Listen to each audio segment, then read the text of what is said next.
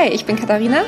Und ich bin Christina und wir arbeiten als Journalistinnen in London. Die spinnen die Briten. Und genau das wollen wir herausfinden. Spinnen die eigentlich die Briten? Diese schwere Frage kann man natürlich nicht auf leeren Magen beantworten. Deswegen treffen wir uns zum English Breakfast. Und heute geht es um den englischen Gentleman. Katharina, woran denkst du denn, wenn du English Gentleman hörst? Bond. James Bond. Mit der Lizenz zu töten. ja, ihr habt es ja vielleicht mitbekommen. Der neue James Bond-Film No Time to Die hat diese Woche Premiere gefeiert in London. Weltpremiere, muss man dazu sagen. Also es war ein ganz großes Ding hier. Zum einen, weil es einfach die richtig große Premiere war seit der Pandemie, die erste richtig große Premiere. Und ähm, der Film wurde ja irgendwie dreimal verschoben. Es ist jetzt anderthalb Jahre später ist er rausgekommen, als er eigentlich sollte. Und außerdem war es noch so ein großes Ding, weil jetzt die ganze Hoffnung der Filmindustrie in diesem einen Film steckt. Die haben ja ziemlich gelitten während Covid und hoffen natürlich alle, dass ähm, alle Leute in die Kinos strömen, um den neuen Bond zu sehen. Und zumindest scheint es auch zu funktionieren, weil Universal, das ist die Firma, die mh, die Filme herausbringt, hat gesagt, äh, es wurden so viele Tickets vorverkauft wie seit 2019 nicht mehr. Auf der anderen Seite kann es auch nicht so schwer sein, weil dazwischen war ja Pandemie. Wir waren natürlich auch bei der Premiere dabei und äh, erzählen auch noch mal später hier in der Folge, wie das so war, was hinter den Kulissen so abgegangen ist. Aber der Grund, warum wir die Folge eigentlich machen, ist nicht, weil wir Bond so geil finden, ähm, sondern weil wir uns gefragt haben, wo kommt denn eigentlich dieser Hype um Bond und äh, warum sind die Briten so stolz auf diese Figur und was hat das Ganze eigentlich mit dem englischen Gentleman zu tun? Ja, wir wollen in dieser Episode einmal mit einigen Vorurteilen gegenüber dem englischen Gentleman aufräumen und eigentlich mal schauen, ob diese Gestalt oder das Konzept dieses Gentleman aus der Vergangenheit ist oder auch noch ganz gut in die Gegenwart passt. Unser Experte dieses Mal ist Victor Liss. Er trifft Gentlemen und solche, die gerne welche sein wollen, jeden Tag in seinem Job. Ähm, er hat nämlich eine Firma und die heißt Rooks and Rocks und die verkaufen Maßanzüge. Ziemlich coole übrigens. Sie haben Läden in Hamburg, in Berlin, Stuttgart, Hannover und Braunschweig und sind natürlich auch bei Instagram unterwegs und statten immer ganz viele äh, deutsche Promis aus. Also da kann man sich so einen Anzug richtig zusammenstellen. Das sieht immer richtig schön aus. Also Boys and ja. Girls, los. Nun zum wirklichen Grund, warum wir ihn eingeladen haben. Wir wollten von ihm nämlich wissen, was für ihn ein richtiger Gentleman ist. Für mich gehört definitiv eine große Empathiefähigkeit und Hilfsbereitschaft dazu. Also er ist nicht jemand, der nur aus äh, für sich heraus Sachen macht, sondern quasi, und da kommen wir auch direkt nach der Hilfsbereitschaft zusammen. Zweiten wesentlichen Punkt, der mir ganz äh, wichtig wäre als Gentleman, ist ähm, eine gewisse zu seinem Wort stehen. Also wenn mal etwas versprochen wird, eine sehr starke Verbindlichkeit ähm, ist extrem wichtig. Und ja, ich hatte mir aufgeschrieben, als ich mich vorbereitet hatte, gutes Benehmen, aber das habe ich mir gerade nochmal angeguckt und das trifft es nicht so ganz, weil ich finde, gutes Benehmen, also eine gewisse Gelassenheit ist da viel wichtiger. Also er ist gelassen auf Situationen, kommt auf, ja, sie kommen auf einen zugerollt und überrollen einen auch, aber man bleibt erstmal gelassen. Und äh, da kommt nämlich dann das gute Benehmen. Man rastet nicht komplett aus. Also insofern sind es diese drei Punkte, Hilfsbereitschaft, verbindlich und gelassen. Ja, also das, was er da sagt, das zählte, glaube ich, früher, ähm, als es die englischen Gentlemen zuerst gab, nicht unbedingt zu deren Charaktereigenschaften. Hm. Aber das ist auch etwas, äh, zu dem wir am Ende der Folge noch kommen, was der Begriff früher bedeutet hat und was er heute bedeutet oder wie wir ihn vielleicht auch neu definieren können. Ja, aber erstmal, was sind Gentlemen eigentlich und woher kommt das ganze Konzept so her? Und eigentlich waren sie im Mittelalter ihre eigene soziale Klasse und es ist, glaube ich, kein Geheimnis, dass England sehr von so einem Klassensystem geprägt ist und das auch heute noch. Und die Gentlemen waren die letzte Klasse, welche noch zur Oberschicht gehört hatte, also zu den sogenannten Nobelmännern. Und mhm. das Klassensystem damals sah so aus: ganz oben war die Royal Family. Du, du, du, Dann ka kam eine Klasse, die hieß Peerage. Das sind auch heute noch die Peers die ähm, der Queen mit Rat und Tat zur Seite stehen. Das sind die Dukes, die Marquesses, die Earls, die Viscounts und die Barons. Dann gab es Gentry, das ist eins unter der Peerage, aber es sind immer noch Nobelmänner. Das sind die Baronets, Knights, Esquires und Gentlemen. Mhm. Und dann gab es die Peasants und den Rest, das Fußvolk. Den Pöbel. Und die Gentlemen waren die, welche auf dem Land Grund besessen haben und ihr Einkommen ist dann davon gekommen, dass die Peasants, die auf diesem Grund gelebt haben, den Gentlemen Miete gezahlt haben. Danach, über die Jahrhunderte, wurde der Begriff Gentleman eigentlich immer mehr dazu genutzt, um jedes Mitglied der britischen Elite zu bezeichnen.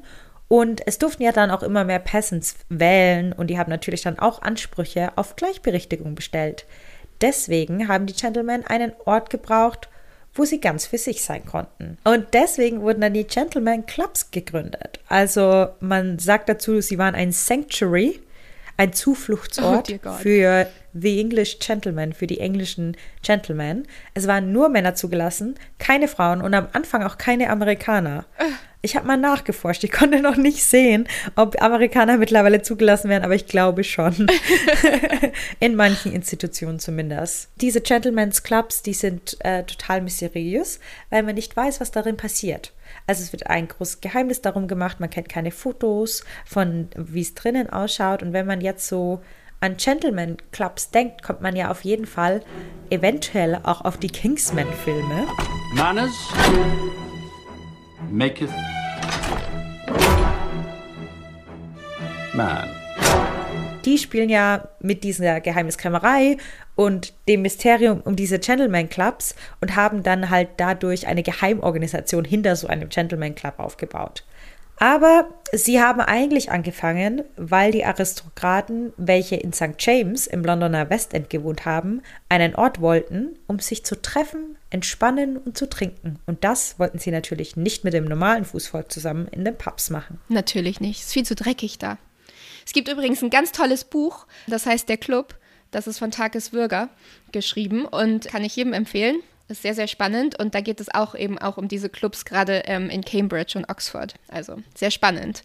Aber in diesen Clubs, da muss man natürlich auch einem gewissen Dresscode folgen. Da kann man ja nicht einfach so hin mit Jeans und T-Shirt, wie jeder das machen würde. Geht natürlich gar nicht. Und äh, wir haben Victor auch gefragt, was für ihn denn der Gentleman-Look überhaupt ist und wieso dieser Look irgendwie auch so wichtig und so präsent im Kopf ist, wenn man jetzt an einem Gentleman denkt. Ja, die Kleidung äh, ist ja der schnellste Weg in die Seele eines Menschen, sagt man ja auch häufig, neben den Augen. Also man kann an der Kleidung sehr viel ablesen. Ganz häufig hat man das Beispiel zum Beispiel der geputzten Schuhe. Äh, das spricht für eine gewisse Disziplin in einem Menschen oder in diesem Fall in einem Mann. Saubere Kleidung ist natürlich so das Nonplusultra oder sagen wir mal so der kleinste gemeinsame Nenner, den man natürlich haben sollte. Ich höre auch ganz gerne Sherlock Holmes Hörspiele.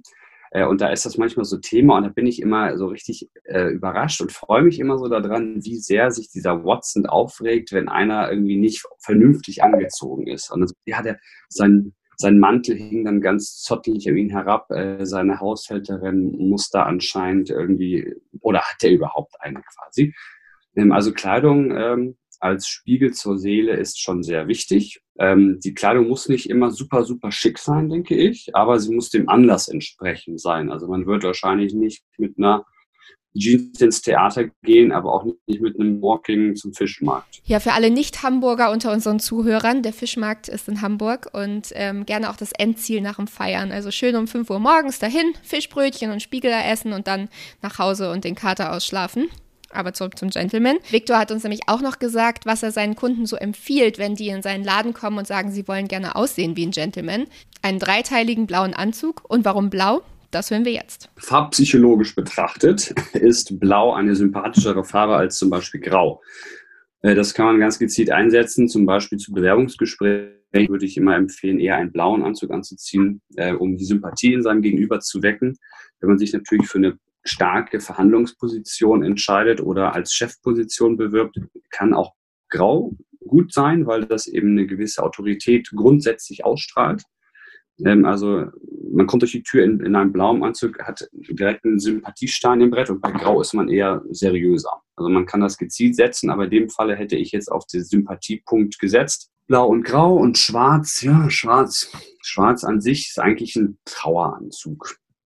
Also abgesehen vom Smoking, der ja auch schwarz sein kann oder ist, ähm, ist der schwarze Anzug ja eher zu Traueranlässen gedacht. Gerade gestern auch mit dem Kunden über gesprochen und mein Kollege hat sich eingeschaltet und hat gesagt, ja, ist so ein bisschen der Anzug des kleinen Mannes gewesen früher, weil man halt nur einen hatte und das war dann halt der, den man auch zur Beerdigung anzog. Ja, und von dem kleinen Mann wollten sich die Gentlemen in ihren Clubs auf jeden Fall abheben. Deswegen wurde auch der erste Gentleman's Club gegründet, Whites.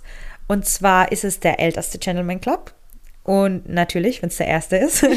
und er wurde 1693 gegründet und von vielen wird er als der exklusivste Privatclub in London angesehen. Zu den derzeitigen Mitgliedern gehören Charles, Prince mm. of Wales und Prince William, Herzog von Cambridge. Mm, also die, der zukünftige, die zukünftigen Könige. Weitz hält an seiner Tradition als reines Herrenlokal fest. Und im Januar 2018 infiltrierte dann eine Gruppe von weiblichen Demonstrantinnen, die sich selbst als Women in Whites bezeichneten, den Club um auf diese Eingeschlechterpolitik hinzuweisen.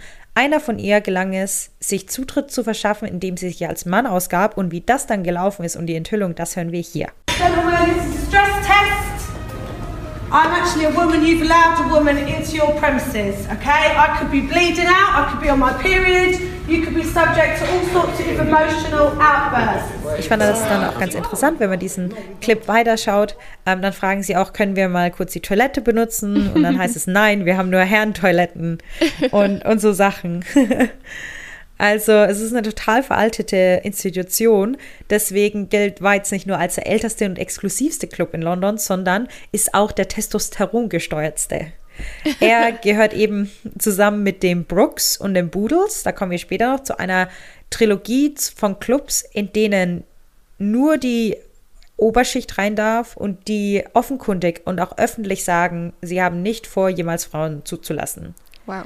Es ist bekannt, dass viele prominente Banker und Politiker es genossen haben, rücksichtslose Wetten auf das Leben der Unterschicht abzuschließen, nur um dann früh morgens in den Hinterhöfen die Leichen der kleinen Leute zu finden. Also als der Whites Club begonnen hat, haben die oh das Gott, gemacht. Was? Wenn man sich bei der englischen Regierung und den mächtigen CEOs so umschaut, dann kommt es nicht darauf an eigentlich, wie viel Geld man verdient, um dazu zu gehören. Also es ist schon relativ teuer. Ich komme da später nochmal drauf zurück. Aber man braucht auf jeden Fall die richtige Erziehung und Bildung, mhm. was für das Vereinigte Königreich bedeutet. Du musstest auf das Eton College gehen und dann nach Cambridge oder Oxford. Und danach kann es bis zu zehn Jahre dauern, bis ein Antrag angenommen wird. Oh mein Gott. Früher hieß es sogar, dass wenn ein neuer König geboren wurde, ist ein äh, Diener vom Buckingham Palace zu dem Whites Club gerannt, um dessen Namen auf die Warteliste zu setzen. Okay. Ich habe ja schon gesagt, dass es ganz selten ist, dass man Fotos oder Beschreibungen des, des Inneren vom Whites findet. Aber im Laufe der Jahre haben eben ehemalige Mitglieder ähm, manche Vorkommnisse ins Licht gebracht und gezeigt, dass die gebildetsten und reichsten und selbstbewusstesten Männer eben in diesem Club allerlei Schabernack treiben. Und es war erst eine einzige Frau, die offiziell den Club jemals betreten durfte. Und das war die Queen selbst. Das erste Mal war 1991 für den Junggesellenabschied von Prinz Charles. What? Da lädt man seine Mama zu ein? genau. Also sie durfte 2016 nochmal kommen, aber ich bin mir nicht sicher, warum man möchte, dass die eigene Mutter beim Junggesellenabschied in einem Gentleman's Club anwesend ist. Ich kann mir auch nicht vorstellen, dass Charles das wollte. Das, das ähm, wollte sie bestimmt. Wollte gucken, dass Charles da auch keine, keinen Techtelmechtel mit Camilla hat. Ja, wir werden auf jeden Fall nie verstehen, was die Royals da so vor sich hintreiben. Aber dieser Hauch von Geheimnis und die Faszination, die diesen Ort eben umgibt, die ist ja nicht vollständig ohne so ein paar Skandale, die das immer wieder befeuern. Ähm, natürlich wurde im Laufe der Jahre viel vertuscht und weggeschoben, da die meisten der führenden Politiker und reichsten Geschäftsleute des Landes Mitglieder sind. Es wird aber gemunkelt, dass während des Zweiten Weltkriegs der Cambridge Spionagering seine Wurzeln im Clubhaus hatte. Was ist denn der Cambridge Spionagering? Das war eine Gruppe von Spionen im Vereinigten Königreich, die Informationen an die Sowjetunion durchgegeben haben während des Zweiten Weltkriegs. Okay. Was ich sehr interessant finde, dass dann viel später, also nach diesem Cambridge-Spionagering, im Jahr 2008 verzichtete David Cameron öffentlich auf seine Mitgliedschaft, also er gab sie sozusagen zurück und niemals hatte ein Mitglied seine Mitgliedschaft aufgegeben. Die einzige Möglichkeit, eine Mitgliedschaft zu beenden, war entweder der natürliche Tod oder der Ausschluss. Und damals gab der ehemalige Premierminister öffentlich bekannt, dass er sich nicht an etwas beteiligen wolle, das so veraltet sei und Frauen ablehne. Kleiner Fakt dazu: Sein Vater war der Vorsitzende des Voids. und äh, nachdem David Cameron als PM zurückgetreten war, ist er wieder eingetreten. What? Also kann man sagen, das war nur ein bisschen ein PR-Stand. Was ganz interessant ist in diesen Clubs, äh, wenn man rausgevotet wird sozusagen, ist das ein parlamentarisches Voting-System, eine parlamentarische Wahl. Und zwar gibt es rote Bälle und schwarze Bälle. Und die werden dann in einen Korb geworfen von allen Mitgliedern. Und äh, die roten Bälle sagen, man, man unterstützt die Person, die da über die abgestimmt wird und die schwarzen Bälle sind dafür, dass die Version ausgeschlossen wird. Und sobald man zwei schwarze Bälle hat, wird man ausgeschlossen. Wow. Dann der zweite Club ist Boodles, auch in St. James. Ian Fleming soll den Blades Club aus seinen James Bond Romanen den Boodles nachempfunden haben. Und auch er war dort Mitglied, eben Ian Fleming. Und Boodle selbst wird, wird jedoch in den Romanen Moonraker und You Only Live Twice erwähnt. Hm. Rate mal, wer noch Mitglied im Boodles war. Winston Churchill. Ja, natürlich. Winston Churchill war auch Mitglied der frühere ähm, Premierminister von Großbritannien. Boodles gilt auch als einer der prestigeträchtigsten Clubs in London und zählt eben viele britische Aristokraten und namenhafte Politiker zu seinen Mitgliedern. Er ist der zweitälteste Club der Welt. Nur Whites ist eben älter.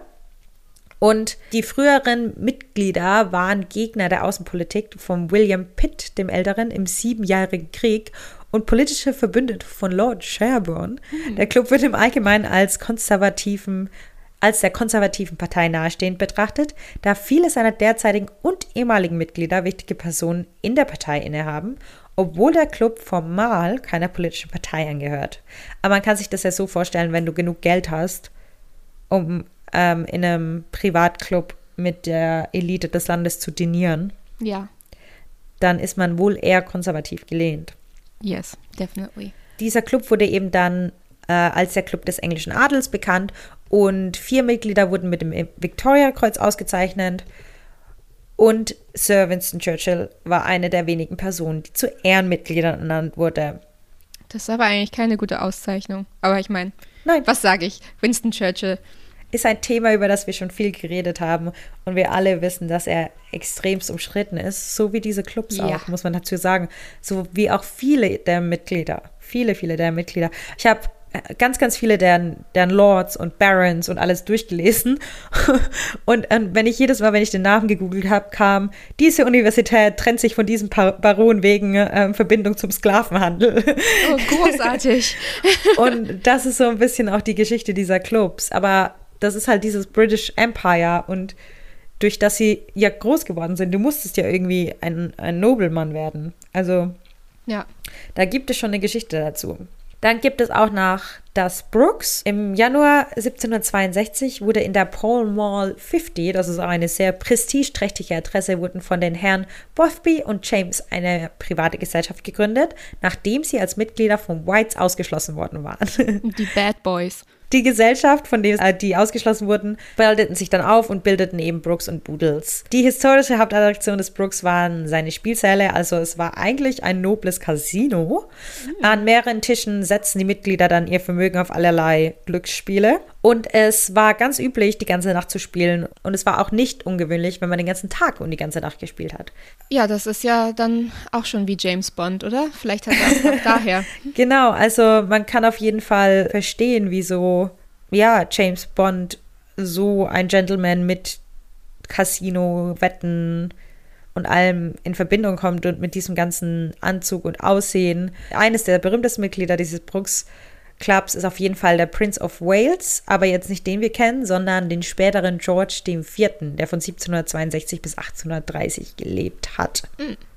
Na, Katha, da fühle ich mich als Frau schon echt ausgeschlossen. Ich war zwar mal in einem Club für so einen Vortrag, eine Podiumsdiskussion über Brexit, da haben sie auch Frauen reingelassen. Okay. Aber ansonsten gibt es mittlerweile auch schon Priva Private Member Clubs für Frauen. Das sind dann natürlich keine Gentleman Clubs mehr. Aber immer noch sehr exklusiv.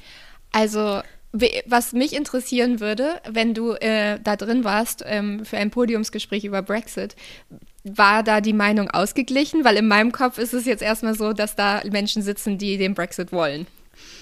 Also es war ganz interessant. Das po die Podiumsdiskussion war sehr ausgeglichen. Also die hatten einen Pro, einen Contra, deswegen hat das mich auch so interessiert und ich bin dort reingekommen. Ich bin mir ziemlich sicher, dass mein äh, Dozent von der Uni da Mitglied war, weil er hat uns den Link geschickt und Tickets organisiert. Okay.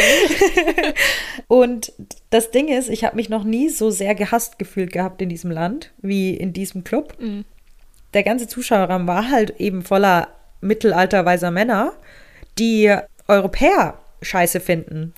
Und ich als kleine deutsche Europäerin sitze da drin und dann fangen sie an und sagen so Argumente das und das und das und ähm, Sachen über Deutschland, die überhaupt nicht gestimmt haben. Also ich bin jetzt nicht der größte Mega-Deutschland-Fan, aber man muss die Pferde auch mal im Stall lassen und nicht Sachen erfinden. Und dann habe ich mich tatsächlich gemeldet und so, also das stimmt nicht. Good for you.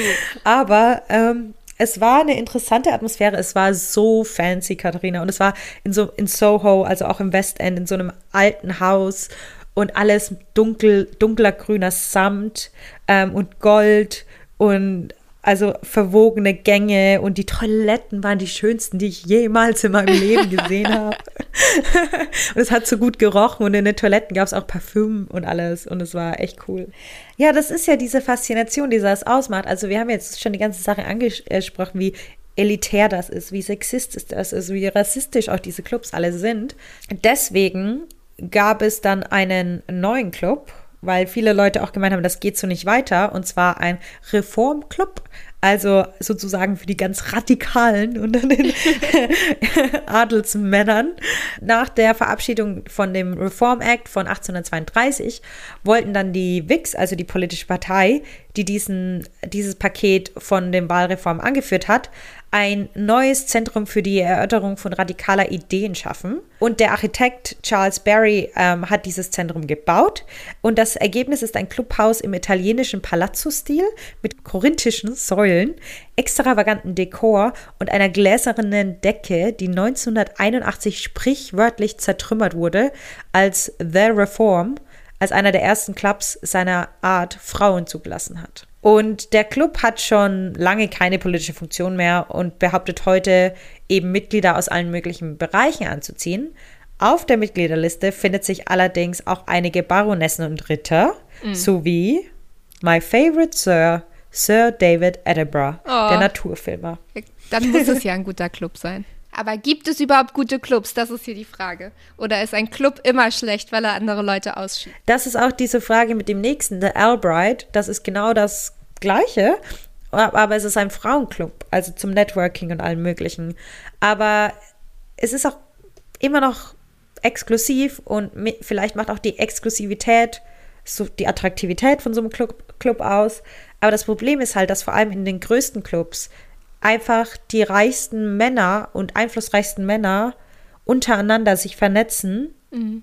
und ohne Frauen. Also da kann einfach niemand rein. Das ist ein Raum, in dem nur Männer sind und sich gegenseitig die Jobs zuschieben. Man hört ja dann immer, dass ja. Freunde von Politikern das bekommen haben oder jetzt auch wieder, dass einer, der an die Tory Party gespendet hat, dass der jetzt einen Adelstitel bekommen hat, einen Ehrentitel ja. sozusagen. Das denke ich schon, dass viel hinter verschlossenen Türen stattfindet, dass da Definitiv. viele ja, Möglichkeiten ausgehandelt werden, viele Geschäftsdeals ausgehandelt werden und da ganz viele Leute aus, aus den unteren Schichten oder aus anderen ja, Milieus und auch Frauen anderen Geschlechts, dass die da einfach keine Chance haben.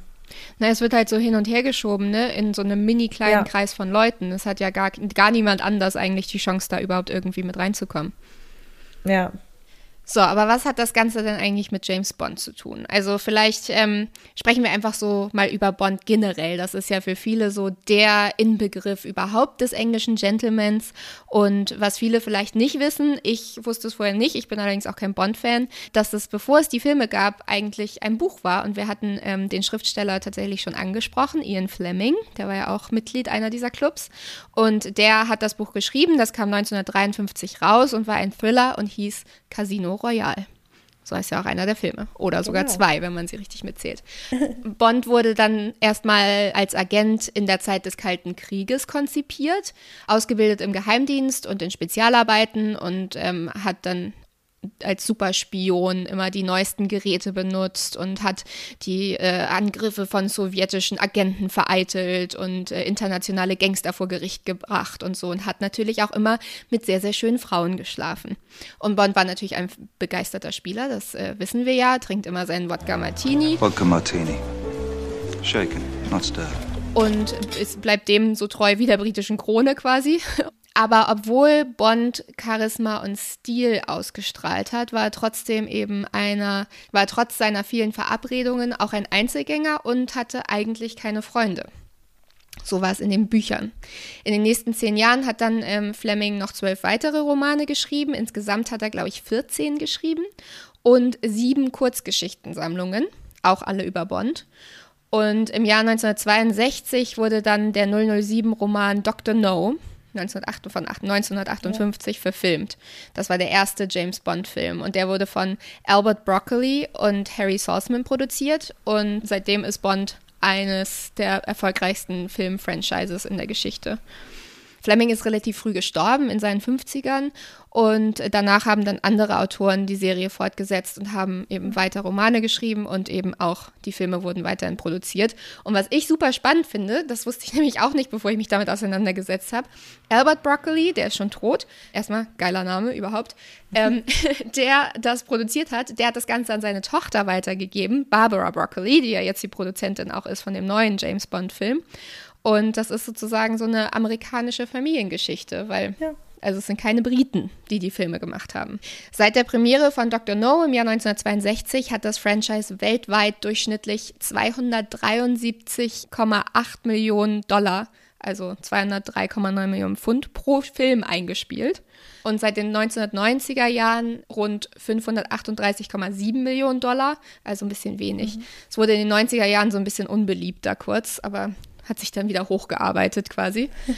Auch wenn man keinen der James Bond-Filme gesehen hat, so wie ich, ähm, ich habe immer nur mal Fetzen gesehen von verschiedenen, dann ist es trotzdem irgendwie so tief in der britischen Kultur verwurzelt, dass jeder den kennt und jeder weiß, dass der ein Smoking trägt und jeder weiß, dass der Martini trinkt, auch wenn man es eben nicht gesehen hat. Und es heißt, dass 20 Prozent der Weltbevölkerung mindestens einen James Bond-Film gesehen haben.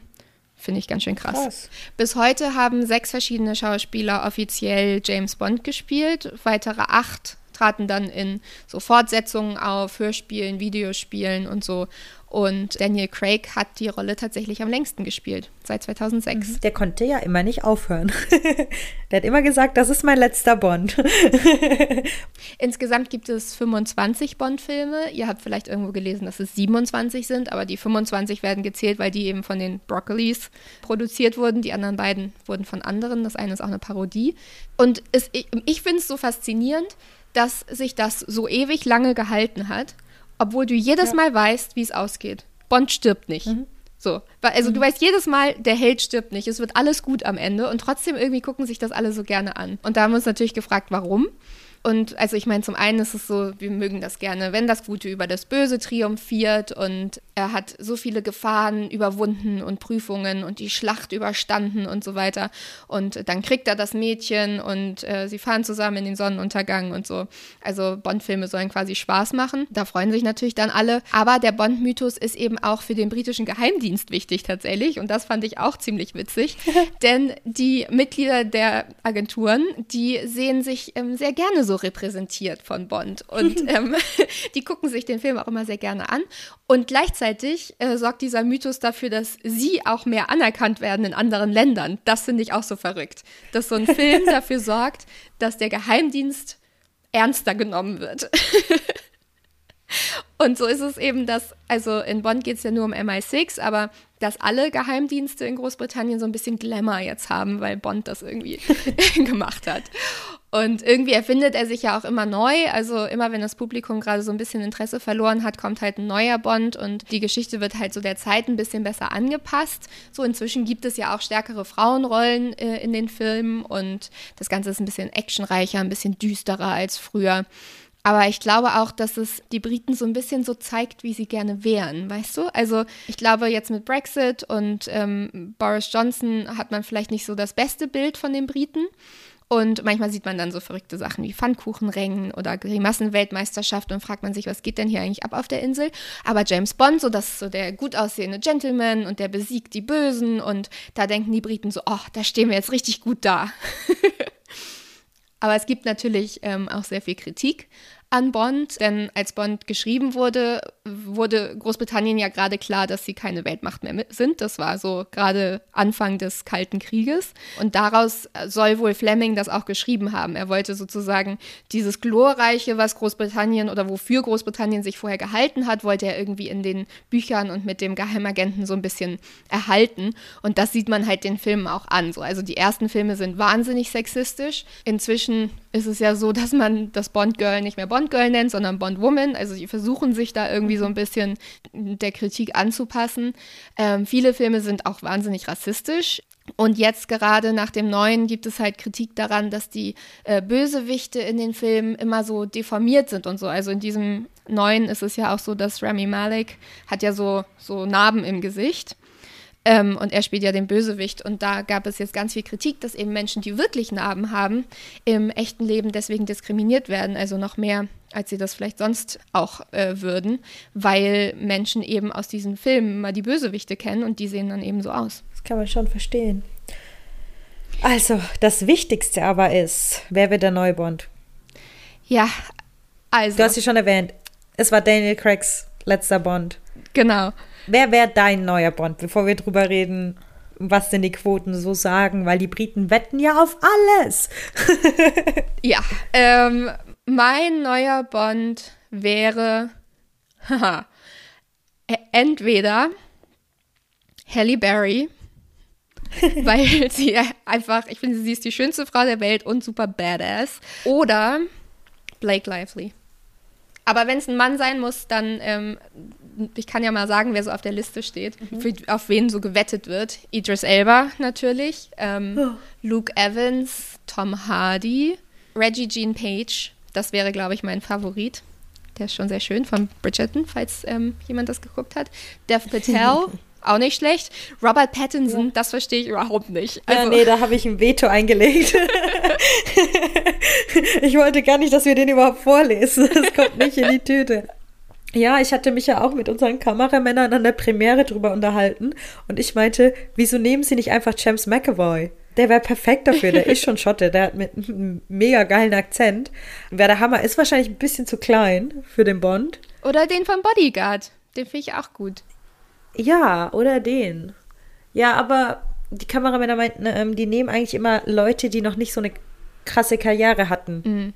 Ja, okay. Und er hatte halt schon alles gemacht. Er hat ja schon X-Men gemacht und alles Mögliche. Ja, das stimmt. Deswegen kann das sein. Aber es wäre echt cool, weil seine Stimme ist 1A, könnt ihr euch mal reinziehen. James McAvoy. Wir wollten ja auch noch mal jetzt über die Premiere sprechen. Genau. Du warst ja auch da. Wir waren ja beide da. Du warst am Abend da, gegen Ende. Ähm, wie hast du denn da die Atmosphäre erlebt und die Menschen? Also erstmal muss ich erwähnen, dass ich es ganz witzig fand, dass du, glaube ich, gar nicht gecheckt hattest, dass wir neben Stormzy standen. Nee. Was? das, das habe ich bis jetzt geheim gehalten vor dir. Das war der krasseste Moment meines Lebens. Wo? Als wir draußen vor der Royal Albert Hall standen und uns mit unserem Kameramann unterhalten hatten. Mhm. Ähm, und ich ihm so ein paar Sachen gegeben, habe ich mich umgedreht und in der Ecke neben uns, unter dem Dach, ja. am Eingang, standen zwei Männer und einer davon war Stormzy. Und da ist sogar noch ein Fan hingegangen und dann meinte er so, nee, nee, ich bin hier privat nur kurz eine rauchen, dann gehe ich wieder rein. Ja. Also und das war der tollste Moment meines Lebens. nee, habe ich nicht gemerkt. ich habe da auch nichts gesagt, weil er zu dem Fan auch noch gesagt hat, er ist privat da und so. Und Christina rastet innerlich aus. Ja, ich bin innerlich ausgerastet. Geil. Ich muss dazu sagen, ich bin großer Stormzy-Fan. Das sieht man mir wahrscheinlich nicht so an. Und man glaubt das wohl kaum. Aber es stimmt, ich höre ihn sehr oft, vor allem auch wenn ich ähm, abends nach Hause gehe. Ich finde das mega empowering, wenn ich da nach Hause laufe und dann seine Musik gibt mir so total viel Kraft. ich glaube, ich hatte das auch schon mal erwähnt in einer unserer Episoden. Oh, das hätte sie mal sagen also, sollen. Da hätte er sich bestimmt gefreut. Ja, aber das, das hat ja, hätte ja vom Thema James Bond abgelenkt. Ja. Und bei uns geht es ja um James Bond. Also Katharina, die Atmosphäre war sehr regnerisch. es hat in Strömen geregnet. Ich hatte seit langem schon nicht mehr so viel Regen und Sturm auf einmal gesehen. Und ich war ja abends dort, ich habe mit den äh, Schauspielern danach ganz kurz gesprochen oder auch den Stars, wie sie das denn so fanden. Wir haben zum Beispiel mit Idris Elba, der fand das gut. Hm. Ronan Keating fand das auch gut. Ginger Spice war da, sie fand das auch gut. Spice Girls, Spice Up Your Life. Das, was die meisten eigentlich gesagt hatten, war, dass es überraschend ist, mhm, das dass sie gehört. geschockt waren und dass es sehr emotional ist. Hm. Und ich habe schon einige Spoiler gehört, die ich hier an dieser Stelle nicht weitergeben Nein, die werde. verraten wir nicht. genau. Aber was ich auch gehört habe, er ist ja mit 2 Stunden 45 Minuten der längste Bond. Mhm. Alle haben gesagt, es lohnt sich. Okay. Na gut, vielleicht ja. wird das der erste Bond, den ich gucke. Ich habe ihn auch noch nicht gesehen. Nee, wir durften ihn Muss ja alle nicht sehen. Sagen. Das finde ich so krass. Das ja. ist auch ein Fun Fact. Niemand hat den Film gesehen vor der Premiere. Niemand von den Journalisten ja. durfte den sehen. Normalerweise ist das ja so, du musst den Film sehen, sonst darfst du gar nicht zur ja. Premiere kommen. Aber die hatten so Angst, dass was verraten wird, weil der Film eben so krass, weil da so viele Sachen passieren, die nicht so Bond-mäßig sind oder die man nicht erwarten würde, genau. dass sie gesagt haben, nee, keiner darf den sehen. Aber was ich ganz schön fand, ich war ja tagsüber da und es wurden ja ganz viele NHS-Arbeiter und vom Militär mhm. und so eingeladen, die eben zu dieser Premiere gehen durften. Und die standen da im Regen den ganzen Tag. Die standen richtig lange an, eine Schlange, also ich würde ja. fast sagen Kilometer lang. Und die sahen alle so schön aus. Das war so, also als wäre das richtig für sie, endlich mal so ein Grund rauszugehen, sich richtig ja. hübsch zu machen. Denen war das auch scheißegal, ob das regnet oder nicht. Und das fand ich irgendwie so schön. Die Stimmung war so schön. Alle haben miteinander geredet, ob die sich nun kannten oder nicht. Und das, ja. das fand ich irgendwie nett. Also das war so, hatte so das Gefühl, so London kommt jetzt langsam so ein bisschen zurück, weißt du? Ja, ich hatte ja auch mit ganz vielen in Anführungszeichen Normalos eben gesprochen, die da drin waren in der Premiere. Ja. Und es war mega süß. Wir haben mit einem mega lang gesprochen, der war schon echt so ein bisschen betrunken und auch so freudentrunken, weil er ein riesen Bond-Fan war und hat uns dann so erzählt und, und, und einfach, wie sehr er sich gefreut hat und hat uns dann gezeigt, es gab für jeden so eine Goodie-Bag, was es da verschiedene Sachen gab und ja, ich fand das einfach sehr schön. Zum Schluss haben wir natürlich Victor auch nochmal gefragt, ob er sich denn für einen Gentleman hält. Natürlich ähm, nach der positiven Definition. Und das hat er gesagt. Ja, ich denke, das ist nicht immer einfach, einer zu sein. Aber als Maxime für meinen Alltag nehme ich mir das jedes Mal aufs Neue vor. Mal mit gutem Erfolg und auch mal wahrscheinlich ohne. Aber äh, wenn man selbst reflektiert genug ist, dann kehrt man den Nicht-Gentleman einfach mal, den Jekyll einfach beiseite und ist dann dann doch eher etwas, äh, ja, positiver. Ich habe noch eine Frage, bevor wir ähm, uns fragen, ob die Briten spinnen. Und zwar, kann eine Frau ein Gentleman sein? Ja. Finde ich schon. Also wenn man nach Werten geht, dass man höflich ist und respektvoll. Ja. Finde ich schon. Finde ich auch. Also ich finde, also der Begriff verändert sich ja auch. Und äh, was man damit verbindet, verändert sich auch. Und ich finde auf jeden Fall. Ich finde auch, und ich finde auch zumindest, ähm, wenn man die, also wenn man jetzt davon absieht, dass es so ein Elite-Ding ist und so, wenn man einfach danach mhm. geht, ein Gentleman ist jemand, der ähm, höflich ist, der offen ist, ähm, ne, der respektvoll mit Menschen umgeht, dann ist das ja eigentlich was Positives. Und das ist ja eigentlich was, ja. was wir gerne hätten, was mehr Menschen sind. Und ähm, dann ist es eigentlich auch schön, wenn man sagt, ach ja, das war ja von dir gentlemanig. Und das kann man auch zu einer Frau sagen. Ja, finde ich auch. Also Katharina, aber spinnen die Briten mit den Gentlemännern? Ich finde die alten Briten, die spinnen, weil mhm. ich finde, das ist total gefährlich. Die, also ich finde Member Clubs gefährlich und ausschließend. Mhm. Ich, ich überlege schon die ganze Zeit, inwiefern man daraus eine positive Sache machen kann, weil generell ist es ja gut, wenn Leute zusammenkommen und sich austauschen mhm. und so, das, das finde ich toll. Aber so wie die Member Clubs besonders früher waren und eben wie viele Men Gentleman Clubs auch sind heute, ja. ist es ja eben so, dass ganz viele Leute ausgeschlossen werden, einfach dadurch, dass sie nicht auf der krassesten Schule waren oder ähm, nicht aus den krassesten Familien kommen.